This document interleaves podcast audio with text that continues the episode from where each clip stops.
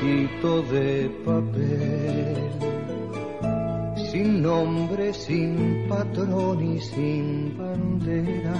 En Radio Nuevo Mundo, 930 amplitud modulada y por el www.radionuevomundo.cl presentamos el programa Barco de Papel un espacio que aborda la literatura desde todas las esquinas del arte. Al timón, David Evia. Bienvenidas y bienvenidos. Amigas y amigos de Radio Nuevo Mundo, tengan ustedes muy buenas noches. Damos comienzo aquí a una nueva emisión de Barco de Papel, un espacio de difusión cultural que sigue la travesía de la literatura por los más diversos rincones del mundo y de la creación. Aquí las letras avisoran su horizonte entre autores, libros y melodías cuyo oleaje lleva a puerto la obra de mujeres y hombres. La ruta de hoy nos hará desembarcar en la voz de Bolodia Teitelboim, para arribar luego a una interesante conversación con Fernando Quilodrán, recorrer con una musa los textos de la Gaceta Leucade y pasar revista a la actualidad literaria. Bolodia Teitelboim Bolowski fue un escritor y líder político chileno, Premio Nacional de Literatura en 2002, destacado en la escritura de ensayos, biografías y memorias. Universalmente reconocido, pasa a la historia por su palabra, esa que dejó plasmada en sus novelas, biografías, memorias, discursos, mensajes y entrevistas. La voz de un testigo y actor del siglo XX que se asomó con curiosidad y asombro al siglo XXI. Nació en la ciudad de Chillán el 17 de marzo de 1916 hijo de inmigrantes judíos, el ucraniano Moisés Teitelboim Kreitzer y la moldava Sara Bolowski Blank. Desde pequeño se interesó en la literatura. Su adolescencia estuvo marcada por el inicio de su militancia en las juventudes comunistas. Ya en la década de los años 30, su periplo literario emprendería el rumbo. En 1934, Teitelboim señaló que el poema 16 de 20 poemas de amor y una canción desesperada del futuro premio Nobel es una paráfrasis del poema 30 de El jardinero de Rabindranath Tagore, aunque en su momento detractores de Neruda como Huidobro y de Roca intentaron utilizar la anécdota para acusar al bate de un supuesto plagio. Con el episodio se iniciaría una profunda amistad con el poeta. En 1935 publicó, en colaboración con Eduardo Anguita, la Antología de Poesía Chilena Nueva. Este libro señaló un punto de controversia, ya que mientras en ciertos círculos se alegó la ausencia de Gabriela Mistral, por otro lado, contribuyó a asusar la célebre guerrilla literaria entre Vicente Huidoro, Pablo de Roca y Pablo Neruda. Reeditado en un sinnúmero de oportunidades hasta la fecha, el volumen destaca por incorporar nombres señeros en las páginas de las letras nacionales: Rosamel del Valle, Humberto Díaz Casanueva, Ángel Cruchaga, Omar Cáceres y Juvencio Valle. Teitelboim considerado miembro de la generación de 1938, ha ejercido la crítica en diversas publicaciones. Su mirada siempre estuvo atenta a las letras latinoamericanas y universales. Durante medio siglo, incluyendo sus 15 años de exilio europeo, trabajó como analista del quehacer literario de otros autores y también como creador en diversos géneros. En los años 30, por otra parte, iniciaría sus estudios de Derecho en la Universidad de Chile, donde se graduó de abogado en 1943 con una tesis de grado titulada El amanecer del capitalismo, la conquista de América. El mencionado ensayo histórico sería publicado el mismo año. Durante la década de 1940 sufrió, al igual que muchos de los militantes del Partido Comunista, la persecución y el exilio, una vez dictada por el entonces presidente Gabriel González Videla la Ley de Defensa Permanente de la Democracia, más conocida como Ley Maldita estuvo relegado y detenido en la localidad de Pisagua. Esa experiencia cala hondo en su carrera literaria, que renacería en la década de los años 50. En 1952 publicó su célebre novela Hijo del Salitre, que el poeta Pablo Neruda consideró en su prólogo racimo asombroso de vida y de luchas cargadas de semillas, y que se refiere a la vida de Elías Laferte. Tuvo numerosas ediciones en el país, y tal como ocurrió con otras de sus obras, fue traducida a varios idiomas.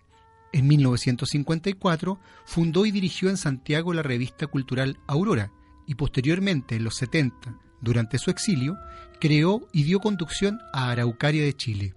Publicada en Madrid durante 12 años, fue un importante órgano de resistencia crítica de los intelectuales exiliados, tanto chilenos como latinoamericanos. En Barco de Papel, por Radio Nuevo Mundo, escuchamos un silbido en la niebla del disco Pisagua, La semilla en la arena, de Ángel Parra, basado en la novela homónima de Bolodia Teitelboim.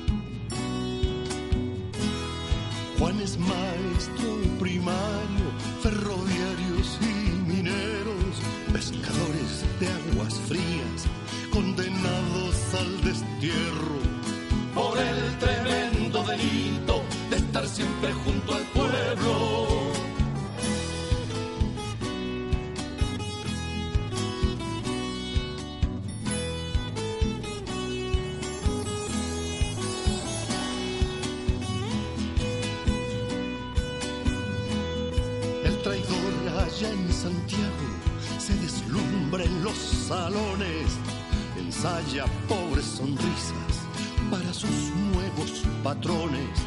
Horas negras se avecinan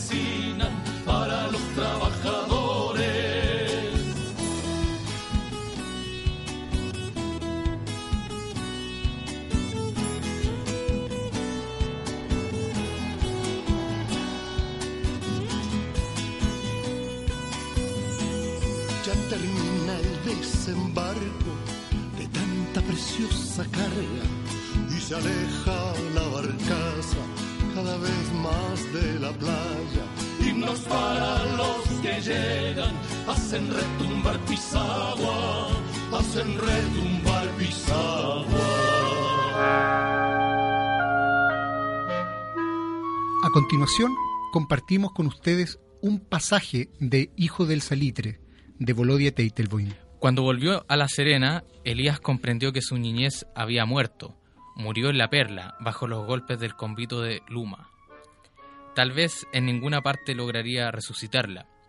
De súbito lo percibió aquel día de marzo en que regresaron. Vio la ciudad más pequeña que antes, y sus ojos con hambre no se detuvieron en la hermosura de la clorofila del valle. Tampoco estaba en espíritu ni en edad para tornar a ser monaguillo Tal vez nunca debió haber vuelto, se dijo. Ni la áspera fragancia del mar suavizaba su dolor en las puertas de la adolescencia. Con todo tenía deseos de otras cosas, pero, por ahora, estaba en guerra contra el mundo. Despertaba trémulo y el pan era amargo, aunque más amargo sabía cuando lo notaba ausente de la mesa. ¿Hacia dónde ir? ¿A una tierra feliz donde el pan estuviera seguro y no existieran pobres de solemnidad? Preguntó a su tío si esa tierra figuraba en el mapa. Su tío le contestó que no. No sabía bien, pero no lo creía posible, ni siquiera lejos, en los quintos infiernos. Sería contra la naturaleza de las cosas. Estas siempre habían sido así. Y lo que fue, será, concluyó un poco turbado, de usar palabras tan definitivas y, sobre todo, porque descubrió una sombra de ansiedad en los ojos del pequeño. Además de La semilla en la arena, de 1957, dos años más tarde publicaría Hombre y Hombre, un ensayo de literatura rusa y soviética. Entre 1961 y 1965 fue diputado por Valparaíso. En 1965 fue electo senador por Santiago y permaneció en este cargo hasta el golpe de Estado del 11 de septiembre de 1973. Durante la dictadura de Pinochet vivió el exilio en Moscú, donde dirigió el programa Escucha Chile, en Radio Moscú, jugando un papel clave en la rearticulación del Partido Comunista. En los años 70 publicaría los ensayos El pan y las estrellas y El oficio ciudadano. Desde México, por otra parte, verían la luz sus textos políticos Pólvora del exilio y la novela La guerra interna. Su biografía Neruda, aparecida en Madrid en 1984, fue publicada en alemán, ruso, francés e inglés. En Estados Unidos aparecieron dos ediciones. Para 1995 se reeditó en París en lengua francesa. Se publicó también en Argentina y Cuba. En Chile, Editorial BAT la publicó por primera vez legalmente en el país. En su larga trayectoria ha desarrollado distintas labores. Escritor, biógrafo, crítico literario, periodista fundador de El Siglo, locutor radial, abogado, parlamentario y secretario general del Partido Comunista. Aún en el exilio, la década de los 80 traería consigo la publicación, en Moscú, de El corazón escrito, ensayo de literatura latinoamericana, rusa y soviética. En 1986 igualmente aparecería La letra y la sangre, volumen de ensayos. En 1987 la notable obra Cortázar Teitelboim saldría de imprenta retornó clandestinamente en las postrimerías del régimen militar, presentándose a las autoridades en 1988 y exigiendo que se estableciera un gobierno provisional en Chile tras el triunfo del no en el plebiscito. Ese mismo año publicaría En el País Prohibido y recibiría el premio Aníbal Ponce de la Sociedad Argentina de Escritores SADE. En 1989 fue electo secretario general del PC, cargo que ejerció hasta 1994, cuando Gladys Marín asumió el relevo. La sociedad finisecular chilena se deleitaría con la laureada producción del escritor. En 1991 aparece Gabriela Mistral, pública y secreta, con la que obtuvo el premio a la crítica en la ciudad de Valparaíso. Dos años más tarde será el turno de Huidobro, La Marcha Infinita, libro que le valió obtener el premio de ensayo del Consejo Nacional del Libro y la Lectura. Tras tres años aparecería Los dos Borges, Vida, Sueños, Enigmas, Biografía, y recibiría las siguientes distinciones. La condecoración Orden al Mérito Docente y Cultural Gabriela Mistral, en el grado de Gran Oficial, distinción otorgada por el Gobierno de Chile, la Medalla de Honor Pablo Neruda y la condecoración Orden Félix Varela, distinción máxima del gobierno cubano a personalidades de la cultura. En 1997 recibe el Premio Municipal de Literatura, categoría ensayo, y el Premio Academia Chilena de la Lengua por los dos Borges, Vida, Sueños, Enigma, Biografía y publicaría Un muchacho del siglo XX y Notas de un concierto europeo.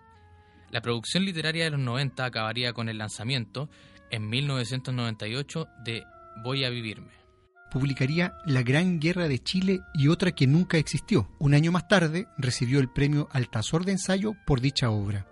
También publicaría Noches de Radio. Su último libro saldría en 2002, titulado Ulises llega en locomotora.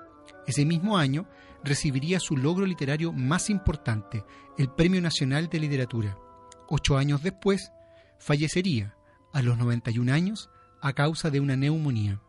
En Barco de Papel, por Radio Nuevo Mundo, escuchamos Tiempo de Ayuno, del álbum Pisagua, La Semilla en la Arena, de Ángel Parra, basado en la emblemática novela de Boloya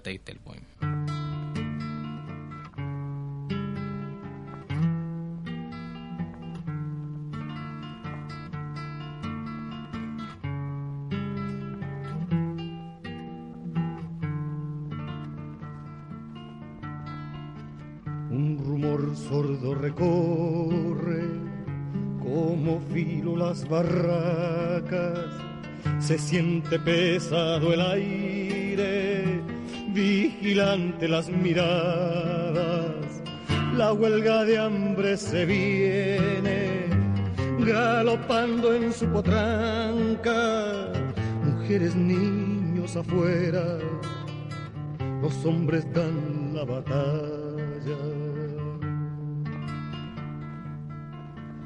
Primer día de vigilia, sin novedad todo pasa, la noche pierde su rastro, donde empieza la alborada comienzan a marchitarse, pero afuera nada cambia.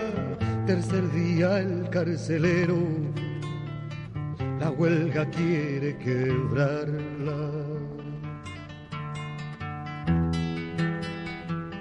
Se nota que no conoce la fortaleza del pobre, que cuando entra la pelea no hay fuerza que lo soborne y las mil bocas siguieron solo con gusto salobre, gusto a muerte y esperanza, sabor que conoce el pobre.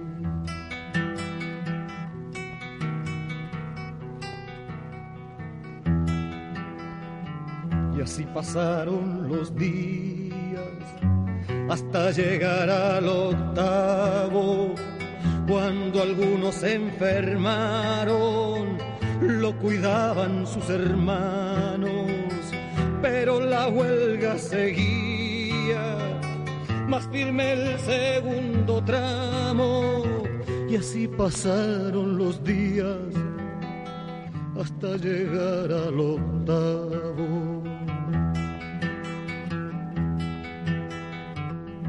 Empieza a moverse el pueblo en los cuatro cardinales, mitines, actos de apoyo, repudio al indeseable. Hay una cosa que es clara, Pisagua debe acabarse, ya empieza a moverse el pueblo en los cuatro cardinales.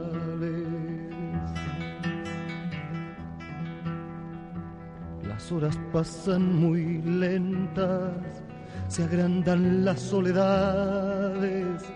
Cuando han pasado diez días queriendo vencer el hambre, hombres de hierro estos viejos, duros como los metales. Las horas pasan muy lentas queriendo vencer el hambre.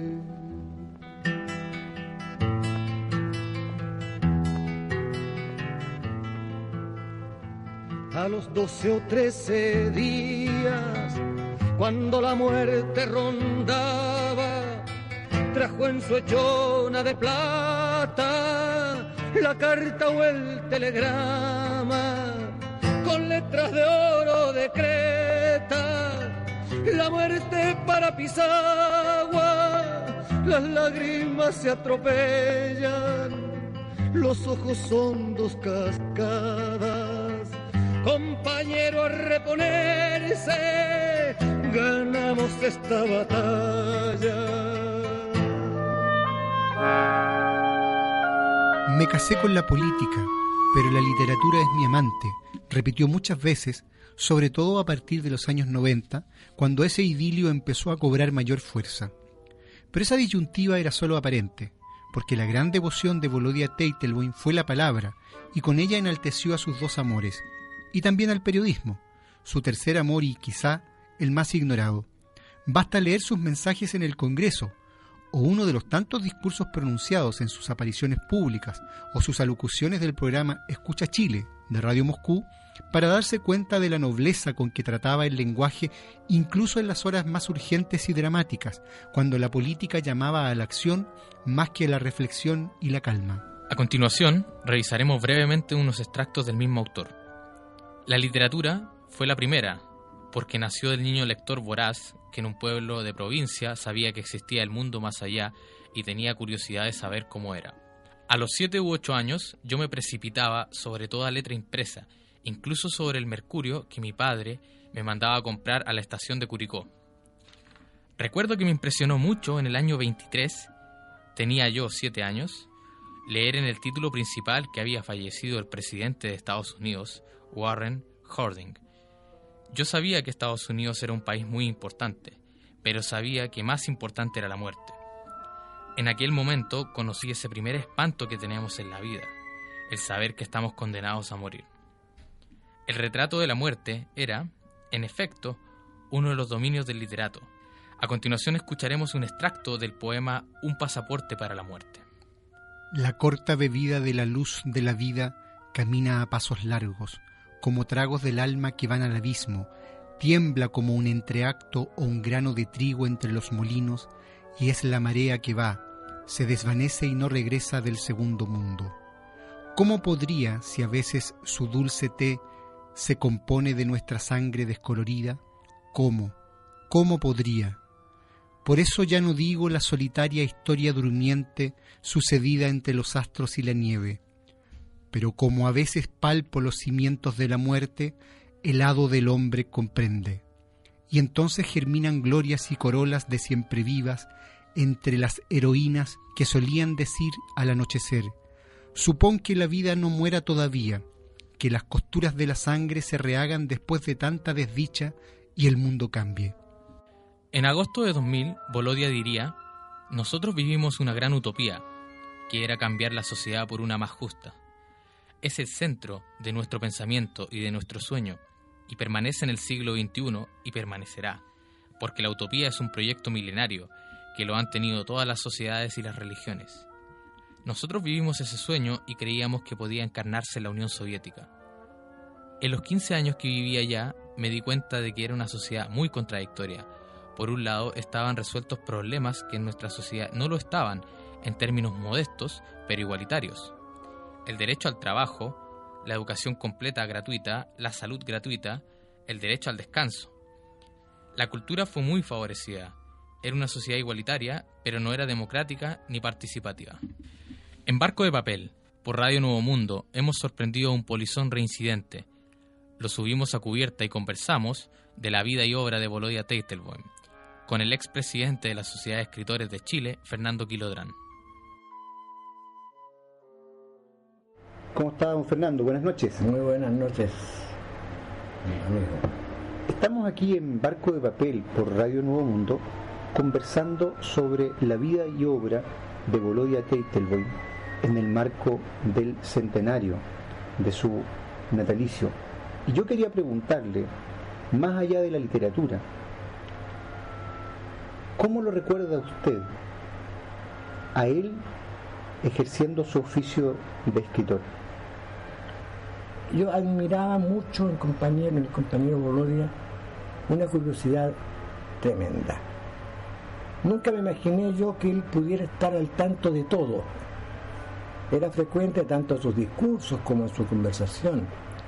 Alusiones a, los hechos corrientes, recientes, a la jerga popular y juvenil, a, a lo nuevo que aparecía como tópico y que a mí en algún momento me sorprendía tanto su curiosidad como esa falta de, o ausencia más bien, de toda pedantería o afán académico para filtrar qué es lo que podría ser un material para su reflexión, para su actividad literaria y política, como esta curiosidad infinita que se expresaba también en su relación con los jóvenes, que acudían a él y que él lo buscaba también para estar al día. Eh, yo creo que él hacía en este sentido, cumplía más bien una tarea, un requisito del periodismo y de la política, que no encastillarse en ideas tan solo, sino mirar la realidad en su devenir, en su, en su práctica diaria, en su manifestación cotidiana. Don Fernando, él mismo decía, ironizando y también eh, de manera modesta, que había jubilado muy joven de poeta. Sin embargo, por una parte, él siguió escribiendo en verso, pero además, cuando uno revisa y explora eh, sus novelas emblemáticas como Hijo del Salitre, eh, La semilla en la arena, uno encuentra ahí, en esa prosa, un impulso y un ritmo firmemente comprometido con la poesía. Y no solo en esas novelas, yo creo que eso está también, y ahí tengo mis subrayados, en sus obras autobiográficas, en sus memorias. Yo creo que el compañero Bolodia fue efectivamente un poeta. Había, estaba leyendo recién un artículo del siglo firmado por un tal David Evia, a propósito del centenario de Bolodia Teitelborg, en que incluso hay unas citas de la famosa antología de la nueva poesía chilena. Y yo siempre sostuve que era un poeta y que siguió siéndolo en prosa. A este propósito, recuerdo que en una ocasión yo le comenté al compañero Bolodia, le dije, don Valentín, fíjese que acabo de morir en, estos puestos que se colocaban, todavía lo hacen, en la fiesta de los abrazos del Partido Comunista, en las veredas, las cunetas, decía. La antología de la nueva poesía chilena. Con voz muy dolida me dijo don Valentín, yo no tengo ese libro. Bueno, Todavía me arrepiento, es parte de mi gesto, de mi actitud al respecto, porque en un cumpleaños ligeramente posterior del cumpleaños le regalé ese libro. Y es una joya una joya bibliográfica, de, biblioteca, ¿no es cierto? Ese libro. Pocos lo tienen. Bueno, ahora quedó en la biblioteca de él, que espero que tenga un buen destino, porque efectivamente es una fuente importantísima para conocer la historia de Chile. Bolivia Teitmo fue en realidad un gran protagonista de la historia de Chile. No, Fernando, Bolivia Teitelboim se dedicó, entre otros, al oficio de escritor eh, desde una estatura muy notable y en ello fue también muy valiente, porque, por ejemplo, cuando había que hacer crítica no se quedaba con el rincón de la columna ocasional, como suele ocurrir en ese oficio, sino que más bien dedicó eh, volúmenes completos a indagar la literatura y la biografía de personajes monumentales como Neruda, como Mistral, como Huidobro, como Borges. Como Rulfo. también, también como Rulfo. Y, eh, por ejemplo, cuando mucha gente eh, en América Latina eh, le había tomado algo de tirria a ese Borges que había venido a darle la mano a Pinochet. Eh, Bolodia fue una de las voces que desde el mundo intelectual se atrevió a decir Borges es un grande de la literatura universal. Eso no lo hicieron todos. Así es. Bueno, yo creo que otro de los rasgos salientes de la personalidad de que no hablamos es esa falta de ausencia de dogmatismo él fue siempre un partidario acérrimo, apasionado, diría yo, de la libertad de creación y de crítica. Y se, alegraba mucho de que una impronta política del Partido Comunista de Chile haya sido y sigue siéndolo la ausencia de cualquier pretensión dogmática de escuela y, y opinaba permanentemente, valoraba las obras de sus compañeros, sus colegas, más allá, como tú bien señalas en el caso ya emblemático de Borges, de su pertenencia política, incluso su ideología, porque también, así como no hace, hace buena literatura con la sola indignación, también la falta de una, o la ausencia, o no cultivo de una suerte de, de etos moral es sinónimo de mediocridad o de falsedad. Las miradas son muchas, hay lentes deformadores, pero también se puede tener una mirada lúcida desde una perspectiva que no sea la ortodoxa, según cánones marxista-leninistas, por decirlo en pocas palabras. Este Premio Nacional de Literatura, que en sus memorias habla de sí mismo como un muchacho del siglo XX, ¿no piensa usted que él es también un muchacho del siglo XXI y que hasta el último de sus días se comportó en términos de inquietud intelectual como un muchacho? Claro, yo creo que es muy justo lo que tú dices. Efectivamente, Boloya como gran memorialista tuvo algo así como una suerte de parti pris, en el sentido de que estaba escribiendo del pasado y para el futuro.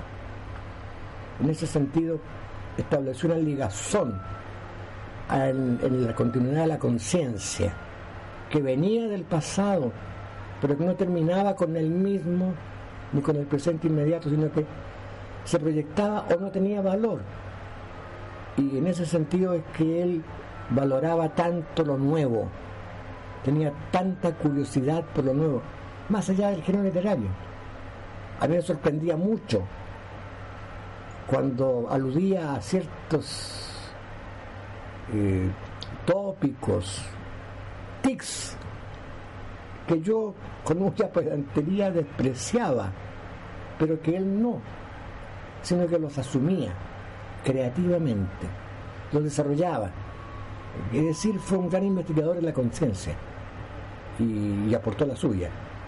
En ese sentido creo que el Premio Nacional de Literatura, que fue bastante discutido, porque no tenía en ese momento gran obra creativa en el sentido de que fuera novelista o que fuera poeta, era más bien memorialista cuando le llega el Premio Nacional, y significa un reconocimiento muy grande, y que habla bien de esa institución, que tiene sus manchas, pero que también tiene sus aciertos. Yo nunca me olvido de cómo se recibió el Premio Nacional de González Vera, un escritor cuya obra completa no, no cabe decir, no, alcanzan a tener el volumen de un volumen de Exacto. Y que sin embargo es, al menos mi opinión modesta, pero la digo porque es mía, es uno de los mayores prosistas de nuestra, literatura, de nuestro, idioma incluso, en el sentido todo clásico. Ahora, Volodya Tertemo tenía otra, otra, otro rasgo en su escritura, que yo diría que era un gran improvisador de textos. Eh, fluía su, su prosa. Fluía desde su voz que llegaba a la secretaria por decirlo en términos vulgares, pensaba escribiendo y escribía de corrido. No requería grandes esfuerzos de, de corrección. Fluía su pensamiento. Y fluía así porque era muy profundo, porque estaba muy asentado, porque era objeto y fruto de una meditación continua, permanente. Eso es lo que pienso de la obra de Gloria Teitelbol y de su persona, que para mí resulta inolvidable, es una de las personalidades, sino las más destacadas que haya tenido yo el privilegio y el honor de conocer y de haber gozado, lo digo con toda falta de humildad, de su amistad, sin considerarme por ello un íntimo de su vida, no, no, no, pero sí haber podido compartir con mi compañero Bolodia momentos complejos, confusos a veces, difíciles, felices otros, porque todo esto se da en medio de esta vorágine social y política que ha vivido nuestro país y el mundo durante tantos años. Él asiste desde muy joven a acontecimientos centrales de la historia de la humanidad. La Guerra Civil Española, la Segunda Guerra Mundial, la caída del socialismo europeo. Y nunca perdió, junto con su sentido crítico, la lucidez, porque tenía una gran cultura histórica y política. Nunca perdió, digo, las certezas que lo llevaron a permanecer al pie del cañón para su último día. Hombre de certezas. Fernando Quilodrán, polizón reincidente de Barco de Papel, le queremos dar las gracias por esta conversación en Radio Nuevo Mundo. Muchas gracias a ti, David Evia. En Barco de Papel, por Radio Nuevo Mundo, escuchamos a continuación La canción de la libertad de Ángel Parra, basada en los textos de Pisagua, La semilla en la arena, de Volodia Teitelboim.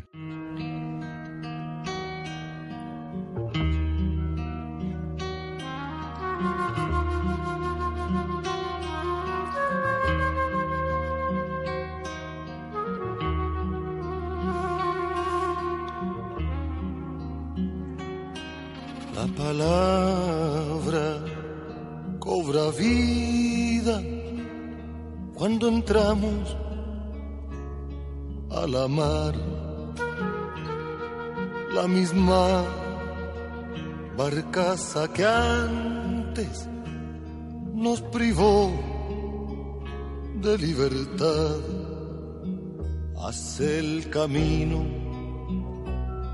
de vuelta a Iquique nos llevará.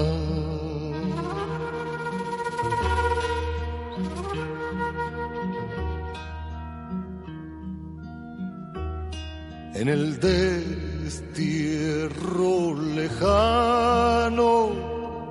quemaba una interrogante. ¿Cómo es la libertad? No puedo el rostro encontrarle. ¿Cómo es la libertad? No puedo el rostro encontrarle. La libertad eres tú, son tus ojos y tu pelo, es la leche de los niños, es la bandera del pueblo, es buenos días señora, es el tranvía o el cerro, es el canto esperanzado. es Neruda en el desvelo, es el aire, son las flores, es el viaje de regreso, es el marinero errante o el que se quedó en Quintero, es la noche y es el vino, es el mantel recién puesto es el hombre trabajando en la fábrica o en el puerto. Es la esencia de los libros, es el silbido del viento, es no poder decir nunca que la libertad ha muerto, es no poder decir nunca la libertad ha muerto.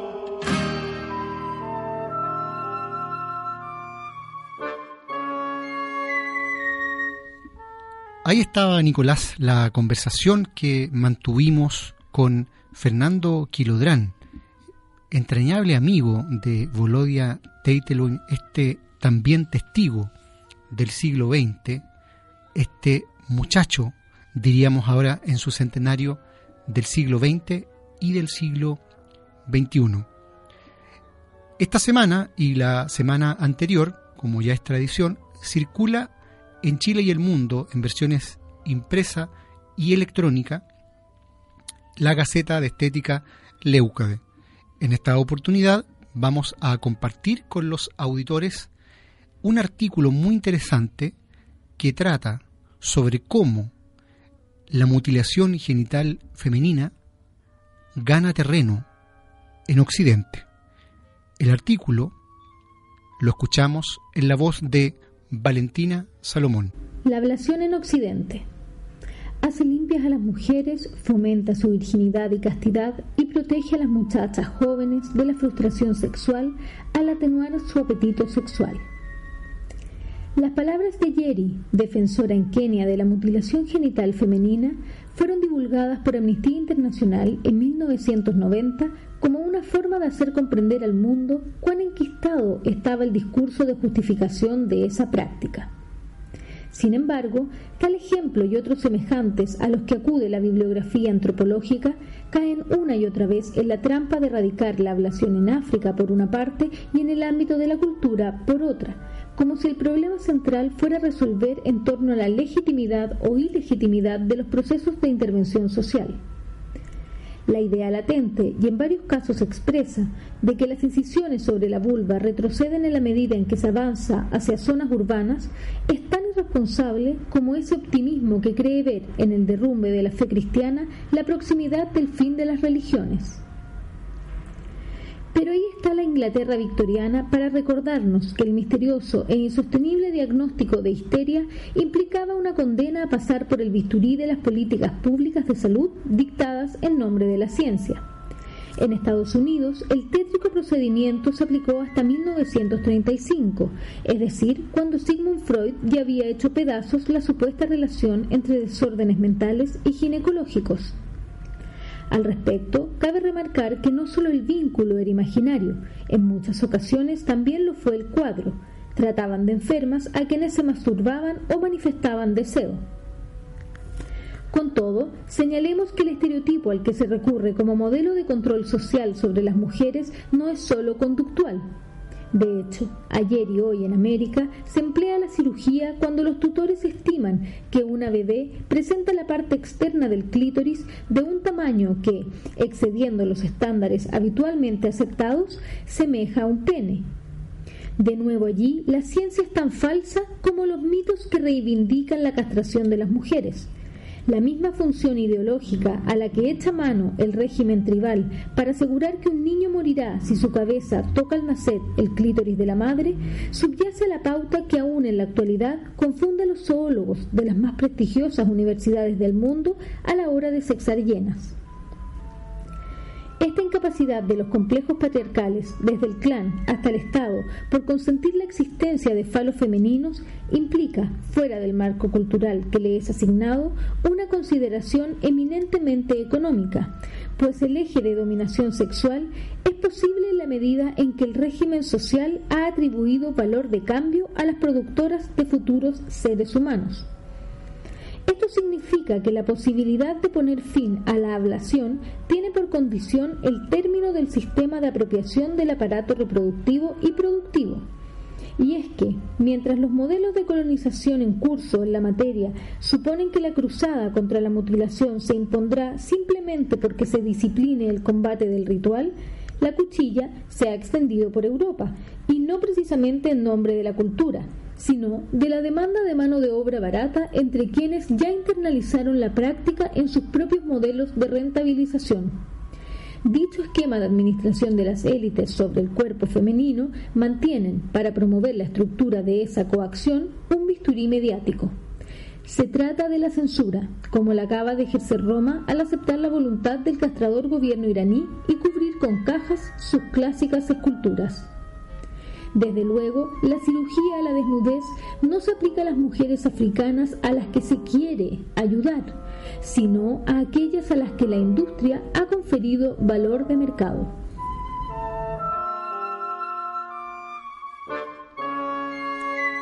En Barco de Papel, por Radio Nuevo Mundo, escuchamos ahora los acordes de No seré un verdugo, de Ángel Parra interpretando la versión de la obra La semilla en la arena de Volodia Teitelboim.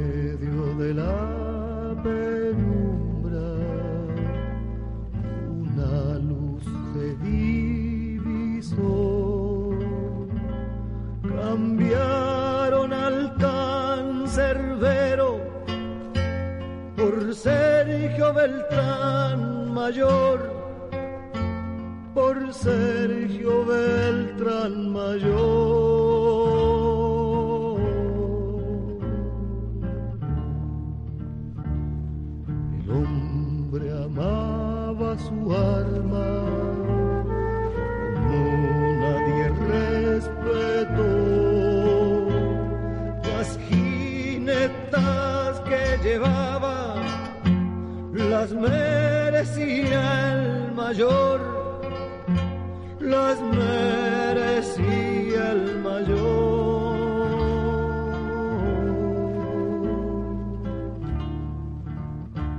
Un día nos dijo claro y con voz de buen varón, no soy verdugo del pueblo, porque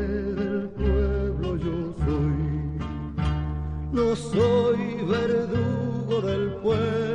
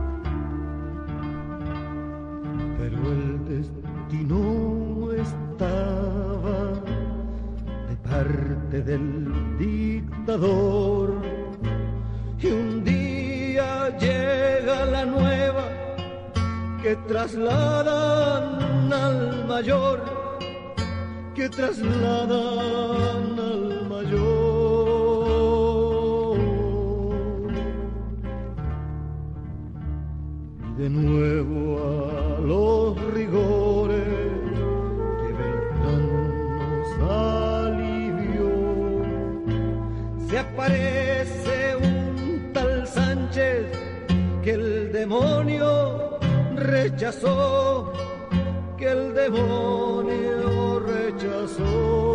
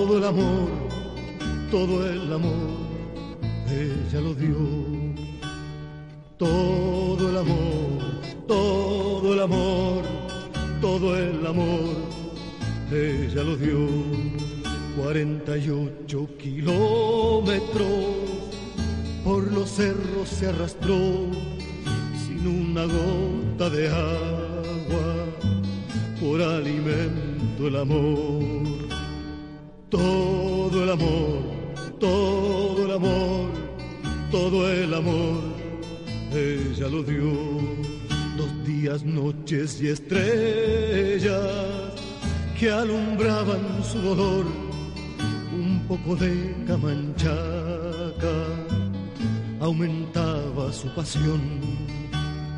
Todo el amor, todo el amor, todo el amor, ella lo dio.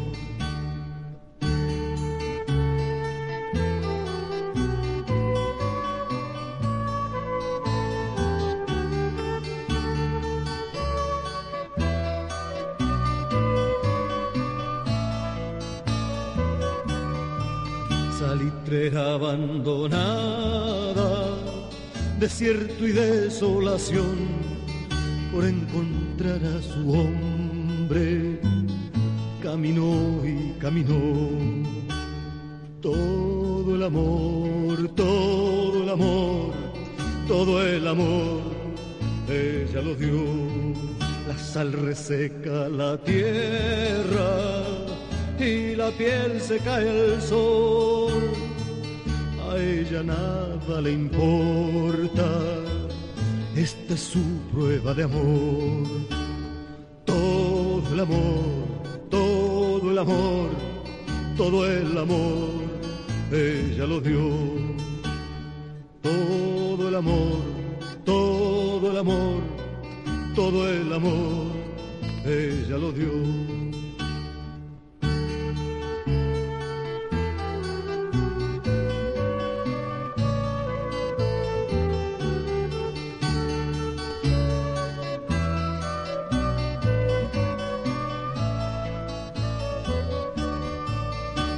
Como estas hay pocas, el desierto confesó, a mí no me gana nadie, pero ella me venció.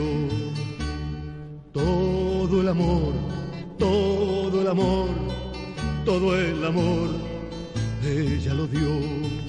Mujer cautiva en Pisagua, cautiva de su verdad trajo a su compañero un poco de libertad.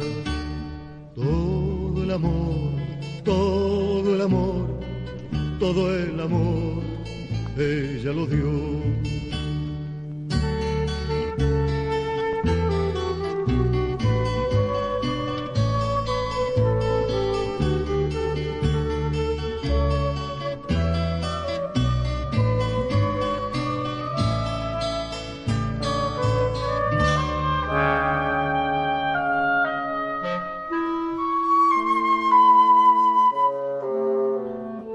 tradición en nuestro programa, también vamos a sortear ahora de vuelta del horario de verano un libro, ya que hemos conjugado la obra narrativa de Boloya Teitelboim con la obra musical de Ángel Parra, vamos a sortear entre los auditores una joya, un libro recién reeditado de Osvaldo Gitano Rodríguez, que se llama Cantores que reflexionan, notas para una historia personal de la nueva canción chilena.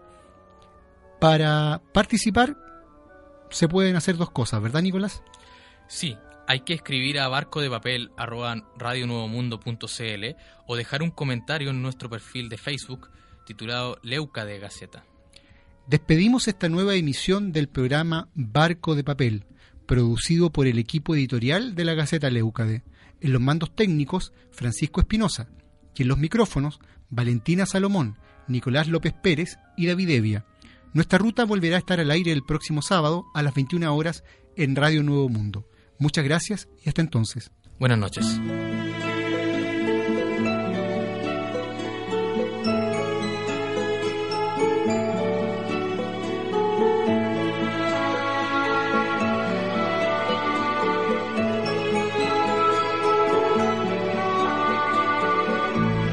De papel. En Radio Nuevo Mundo, 930 amplitud modulada y por el www.radionuevomundo.cl. Finaliza el programa Barco de Papel, un espacio que aborda la literatura desde todas las esquinas del arte. Nos encontramos en una nueva edición. Hasta pronto. Que mi mano sin pasado sento a lomos de un canal.